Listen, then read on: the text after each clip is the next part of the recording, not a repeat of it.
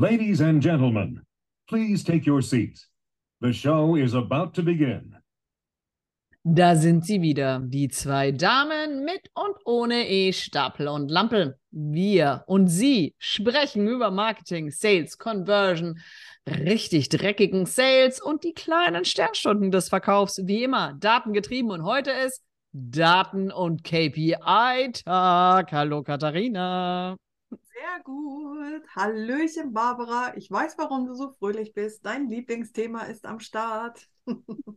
wir haben übrigens letztes Mal wirklich, ähm, waren wir gut in der Zeit und damit möchte ich heute auch direkt anschließen. Das heißt, wir verzichten auf Smalltalk, legen direkt los. Ich fasse nur mal zusammen. Wir haben darüber gesprochen, B2B-Verkaufsprozess, wie setzt man den auf, B2C-Verkaufsprozess, nicht wie setzt man den auf. Wir haben eher darüber gesprochen, was sind so die Unterschiede, ja, ja. die elementaren ähm, worauf sollte man achten. Ähm, und jetzt würde ich gerne nochmal mit dir darüber sprechen, welche Datenpunkte sind tatsächlich entscheidend, welche KPI machen wirklich Sinn zu messen und wie immer, wie schaffe ich es, Kontext ähm, zu erstellen. So, das wären so meine Fragen, die ich für heute mitgebracht habe. Ähm, ich würde das gerne auf den B2B-Kontext ummünzen. Ich glaube, das ist am einfachsten, oder? würde gar nicht sagen, dass es eine, äh, ich würde sagen andersrum. B2C ist für die meisten wahrscheinlich vertrauter, ähm, weil, wenn wir ehrlich sind, wird mehr im B2C-Bereich gemessen, weil wir mehr Shops haben und voll digitale Prozesse. Das heißt, ähm, mehr Datenpunkte wird eher da. Aber wie gesagt, am Ende des Tages macht es keinen großen Unterschied. Wir müssen irgendwo anfangen und ob B2B oder B2C. Wir laufen am Ende des Tages eh auf relativ ähnliche KPIs aus, die teilweise nur einen unterschiedlichen Kontext haben, ähm, unterschiedliche Messgrößen haben, was normal null ist, ähm, solche Geschichten. Aber grundsätzlich macht das keinen großen Unterschied. Wir starten einfach mal mit B2B, was wir so im B2B messen können und was Sinn macht. Wir gehen jetzt mal davon aus, wir haben einen Verkaufsprozess ähm, im besten Fall so optimiert, dass Marketing und Sales sich eins sind.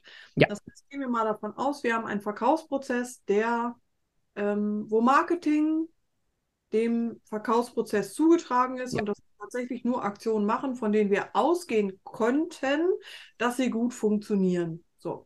Jetzt haben wir vielleicht auch noch zusätzlich ein paar Hypothesen aufgebaut, ja, vielleicht noch ein Testszenario aufgebaut, um ein paar Wordings und sowas einfach mal auszutesten. So, ja. das ist jetzt mal unsere Ausgangssituation. So, jetzt kommt ähm, im besten Fall ein monatlicher Report, zu einem Verantwortlichen, der in irgendeiner Art und Weise überblicken muss, macht meine Mannschaft hier äh, den richtigen Kurs. So.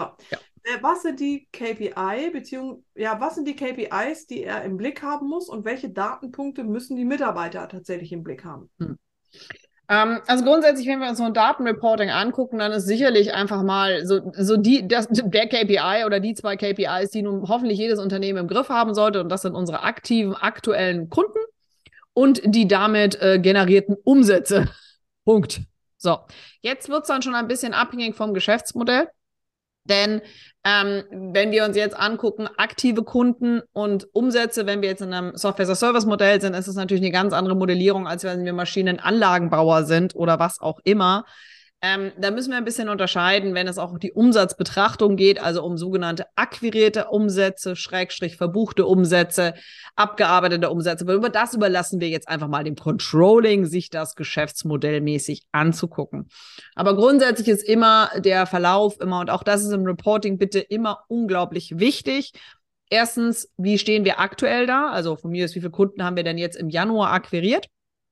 Ähm, hinzu, was sind unsere aktiven Kunden, die wir gerade betreuen, aber auch, wie sehen wir denn im Vergleich zu ein oder zwei Vorjahren und insbesondere zu ein oder zwei ähm, zum Vorjahresmonat als auch zum Januar im Vergleich. Also einfaches Beispiel. Wenn ich mir die Zahlen angucke für einem Unternehmen vom Januar 2023, dann gucke ich mir immer den Dezember und den November 2022, also die zwei Vorgängermonate an. Vergleiche, wenn möglich, aber auch mit dem Januar 2022 und ähm, wenn sogar möglich mit dem Januar 2021, wenn wir Unternehmen haben, die lang genug am Markt sind und eben auch mit den aktiven Kunden auf diesen, also wirklich auf Monatsbasis und auf Jahresbasis. Warum ist das so wichtig?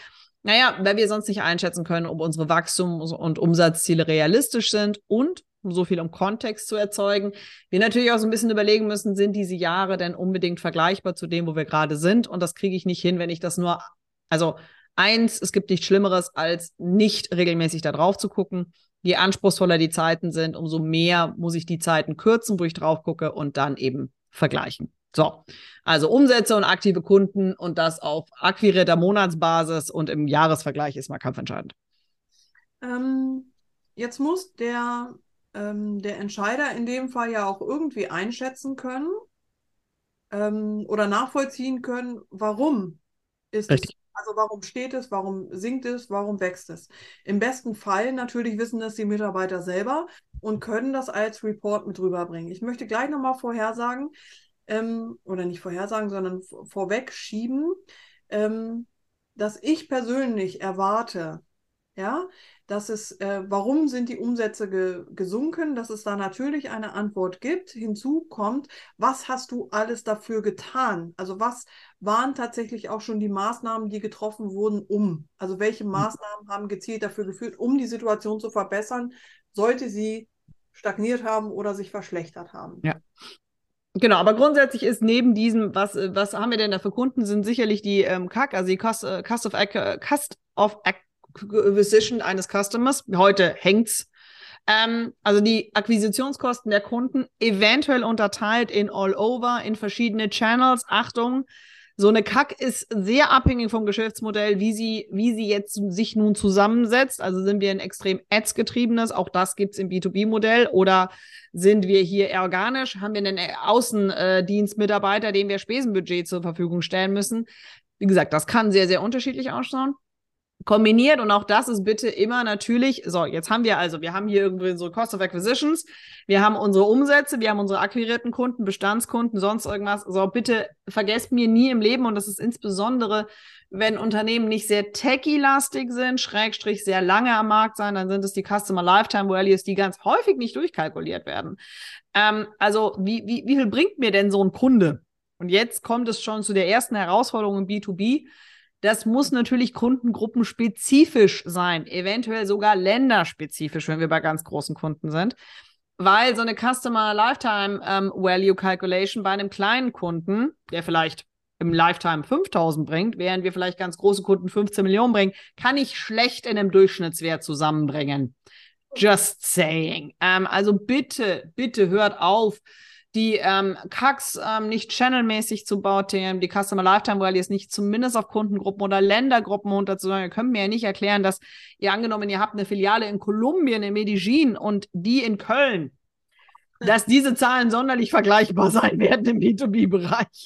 Also bitte achtet mir bitte bei solchen Sachen extrem wichtig und dann sind wir eben genau, das sind so wirklich, so hart es klingt, mit die wichtigsten KPIs neben Churn und Retention, also wie viele Kunden haben gekündigt, haben, sehen wir davon mehr, wie ist die Zeitreihe extrem wichtig und eben Retention, wie oft kommt der Kunde wieder? Auch das ist im B2B, nicht nur bei Abo-Modellen, sondern der glückliche Kunde kommt ja wieder und das kann auch in zehn Jahren sein. Je nach Geschäftsmodell, Anlagenbau kann das sehr lange dauern, aber auch das muss ich auf dem Schirm haben, weil dann muss halt der Sales dann da auch zehn Jahre lang die Flasche Wein regelmäßig vorbeibringen. Ähm, das ist übrigens normal, also das, das gehört mit zum B2B-Sales dazu. Aber das sind eben diese Sachen und das sind eigentlich mit die wichtigsten KPIs, sowohl B2B wie B2C. Und jetzt, es ist nicht trivial, zu selbigen zu kommen.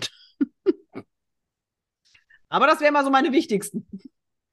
Ja, sehr gut. Woran ähm, erkennen Mitarbeiter, ob ma oder dass Maßnahmen nicht funktioniert haben? Also sie haben sie nicht erreicht, aber wie kommen sie auf das Warum? So, also wir haben zum einen ähm, natürlich das klassische Testen. Ja, das wäre das eine, dass man ganz klassisch sagt, okay, das eine Wording hat überhaupt nicht funktioniert. Das hat über, das ist mal ganz auf operativ runtergebrochen. Das hat einfach nicht gefunzt. Wir haben die Leute einfach damit nicht angesprochen. Ja. Ähm, aber dafür muss man natürlich auch eine Alternative haben. Ja. ja? Okay. Gibt es noch andere Szenarien, wo du sagst, ähm, okay, aus den Gründen hat es nicht funktioniert und das, kon das, das können wir belegen. So, es ist ja jetzt eine Sache zu sagen, okay, wir haben verändertes Kundenkaufverhalten, bla bla. Mhm. Ja, also das können wir ja schon fast gar nicht mehr hören hier. Ne? Ähm, aber was ist das? Also die Gefahr, die droht, ist, dass in einem Reporting einfach steht, naja, die haben nicht gekauft, weil wir gerade verändertes Kundenkaufverhalten ja. haben was so ein Dauerrenner wird. Das würde ich gerne vermeiden. So. Ja. Also ich würde mal als allererstes sagen, Testing und Diagnose, so hart es immer klingt, und da werde ich immer gehauen für, aber es ist so, Testing und Diagnose hat nichts miteinander zu tun. Denn das Testing sagt nur ganz konkret, diese eine Headline, dieser eine Adset. Nochmal, das ist noch lang keine Diagnose, etwas hat nicht funktioniert, sondern ein Testing auf spezifischen Fall, dass etwas nicht funktioniert hat. Das heißt, wir haben einen Bruchpunkt in der Kette der Conversion, aber nicht, dass alles nicht funktioniert hat. Denn da muss man immer so ein bisschen sauber schon sein. Man sagt, okay, wir haben jetzt da irgendwie ein Testdaten, wir haben da irgendwelche Testing-Sachen gemacht, sonst was. Das ist meistens ja, nennen wir es Oldschool im Marketing unterwegs, irgendwelche Ad-Scribbles, sonst was. Ja. Das heißt aber ja noch lange nicht, dass ich daraus, dass die Headline nicht funktioniert hat, die monströs guten Schlussfolgerungen ziehen kann. Denn was heißt denn jetzt, die Headline hat nicht funktioniert? Also entweder haben wir bescheuert formuliert oder es war der falsche Channel. Da fängt es ja schon an. Das heißt, wenn wir die gleiche Headline testen würden, müssten wir theoretisch die in fünf Channels auch getestet haben und so weiter. Also deswegen testen schön und gut, aber testen ist keine Diagnose. Diagnose bedeutet, dass ich aufgrund von hoffentlich historischen Daten ähm, rausfinden kann, wie Wirkzusammenhänge sind. Das heißt, angenommen, ich habe Ganz viele Headlines, die fangen alle mit Warum an. Die habe ich alle in Google Ads getestet. Das habe ich ungefähr 150 Mal gemacht und stelle fest, das funktioniert da nicht. Dann habe ich eine Diagnose. Ansonsten habe ich nur einen Ausreißer aus dem System. Warum etwas nicht funktioniert, ist häufig ähm, in der Diagnose, wie gesagt, dass ich Wirkzusammenhänge herstellen muss. Und die sind meistens sehr viel größer als im kleinen taktischen Detail. Das heißt, Wirkzusammenhänge zum Beispiel ähm, bringt dieser Blogartikel, dieses Nurturing, diese E-Mail-Newsletter wirklich Kunden? Kann ich da überhaupt einen Wirkzusammenhang herstellen? Das wäre die Diagnose, weil dann kann ich ähm, quasi, dann weiß ich immer noch nicht hundertprozentig, warum sie nicht, nicht funktioniert haben, aber ich habe schon mal identifiziert, wo eben Bruchpunkte sind und kann dann Maßnahmen anpassen. Aber ein Testset ist nie ein Diagnoseset. Das ist nochmal gut, dass du das sagst, weil das ist, das wird ja genauso gehandhabt. Ja man ja fairerweise jetzt mal sagen. Ich weiß. Ähm, dass auch solche Sachen kommen wie ähm, der Test hat das und das ergeben, also wirkt es komplett nicht oder sowas, ja? Also da werden ja ganz wilde Schlussfolgerungen. Ja. Von daher ähm, danke für die Erläuterung an der Stelle nochmal. Ähm, also ja, wir, wobei manches ist auch ein bisschen overdosed. Ne? Also ich glaube, auch an manchen Stellen kann man überhaupt nicht sagen, warum das hat jetzt nicht funktioniert. Nee auch einmal Augen zu. Und deswegen meine ich immer, man muss deswegen auch wirklich einfach, also die Diagnose von den Dingen, warum sie nicht funktioniert haben. Wer mich kennt, weiß, dass ich, dass ich Diagnose nur bis zu einem bestimmten Punkt treibe. Ich bin ein großer Freund des Testens mit sehr formalisierten Kriterien, weil je mehr wir diese formalisierten Kriterien im Testen haben, umso besser kommen wir an Diagnosezusammenhänge. Aber wer schon mal mit mir zusammengearbeitet weiß auch, dass die Diagnose meistens mit jetzt dann doch gleich 22 Jahren Consulting-Erfahrung meistens relativ schnell bei hingucken ist, es kann nicht funktionieren. Wollen wir jetzt im Detail warum nicht wissen oder wollen wir es ändern? Ähm, also Diagnose bis zum bestimmten Grad ist wichtig, ist aber auch eigentlich an der Stelle, und da sage ich immer, da ist der Mitarbeiter nicht gefragt, da ist Senior Management gefragt, sich ihre Hausaufgaben zu stellen, um mal anzugucken, wo zum Teufel haben wir in der Prozesskette missgebaut. Das ist meistens der Diagnosepunkt um dann zu sagen, okay, wie kriegen wir es denn jetzt gehebelt aus den Erkenntnissen, die wir haben, um für eine bessere Zukunft? Weil wir machen ja kein besseres Unternehmen, kein besseren Marketing und kein besseren Sales, wenn ich mir nur die Historie angucke, die vielleicht dann wirklich auf falschem Konsumentenverhalten, auf falschem B2B-Verhalten, ähm, das heute gar nicht mehr da ist. Ich meine, wenn das Verhalten gebrochen ist, dann sind meine Daten aus 2002 so unrelevant wie nur irgendwas. Hm? Also. Ja am Ende muss man noch gucken, bei einem Reporting ähm, sollten keine strategischen Dinge mehr eine Rolle spielen, sondern ja. bei einem Reporting ähm, sollte es eigentlich so sein, dass die strategische Ebene unberührt ist und wir uns im operativen Bereich genau. so, dass der Entscheider sieht, okay, zum einen, ah, es wird sich an die Strategie gehalten, ja. das war das A und O. Und das nächste ist, dass er im Hintergrund abchecken kann, okay, ähm, sind wir strategisch noch auf der richtigen ja. Ebene, ja oder nein? Das sollte aber nicht die operative belasten. Oder genau. ja? Ja. So richtig ausgedrückt? Ja, ja, die taktische Ebene. Also am Ende des Tages, und ich meine, da vielleicht nochmal der weise Rat, eine Strategie, egal wie komplex das Unternehmen wird, wird mit Full Force einmal in zwei Wochen maximal entwickeln und danach einem Hopfenfall nicht mehr angepasst. Alles, was jetzt erfolgt, sind taktisch-operative Anpassungen. Dieser Wahn, die Strategie über Monate hinweg zu entwickeln, ist so ziemlich die schlimmste Geldvernichtungsmaschine, die man haben kann Weil eine Strategie ist eigentlich im Trivialfall vorhanden und dann muss taktisch in der Situation, wo wir sind, agiert werden. Und deswegen sind auch diese Datenpunkte so wichtig, weil der, das, der, das ist immer so der wahnsinnige, die wahnsinnige Herausforderung. Die KPIs, da können wir die schönsten KPIs zusammensetzen. Haben wir die Datenpunkte, um sie dahin zu bekommen? Weil ich bin ja zum Beispiel ein großer Freund von der sogenannten Durchmessung, also von komplett unbekannt bis in die Bilanz durchs Onboarding durch. Und jetzt sind wir genau bei dem, das sind super relevante KPIs momentan, zum Beispiel aktuell Urgency-Messungen, also wie schnell schließt ein Kunde ab, nach welchem Kundenverhalten, also Handraisers versus normal akquirierte Kunden, Channel-Fragen, solche Geschichten. Sagt mir was anderes über die Urgency aus. Ähm, als hinten raus. Aber genau die muss ich da dann jetzt auch wieder. Und jetzt kommen wir, warum diese Datenpunkte, warum wir in der Folge 1 zu unserem Kickoff des Jahres gesagt haben, Datenteam muss mit am Tisch setzen. Denn wenn diese Daten nirgendwo erhoben werden, wie lange zum Beispiel es braucht zwischen wir können zum ersten Mal feststellen, hey, da war ein Kunde in unserem Dunst oder ein Interessent in unserem Dunstkreis, hinzu er ist wirklich Kunde geworden. Wenn wir diese Zeit nicht kennen, kann ich meinem Sales-Team nie sagen, sie haben einen guten oder einen schlechten Job gemacht. Ich kann meinem Marketing nie sagen, ihr habt Gas gegeben oder nicht weil ich ja gar nicht weiß, was für uns normal ist. Das heißt, ich muss ständig mit Werten arbeiten. Ja, die Konkurrenz braucht aber nur 56 Tage. Ja, vielleicht brauchen wir aber sechs Monate und machen dafür eine Ticket-Size Faktor 10 höher. Also, das ist halt so dieses, dieses wichtige Verstehen und habt da so ein bisschen so eine Idee, wenn ihr zum Onkel Doktor oder zur Tante Doktor geht, ähm, dann haben die Blutwerte immer so Referenzwerte. Das ist nett. Ja, also was, was, wo das Cholesterin sein soll, bei so mittelalten Menschen, dass wir gesund sind.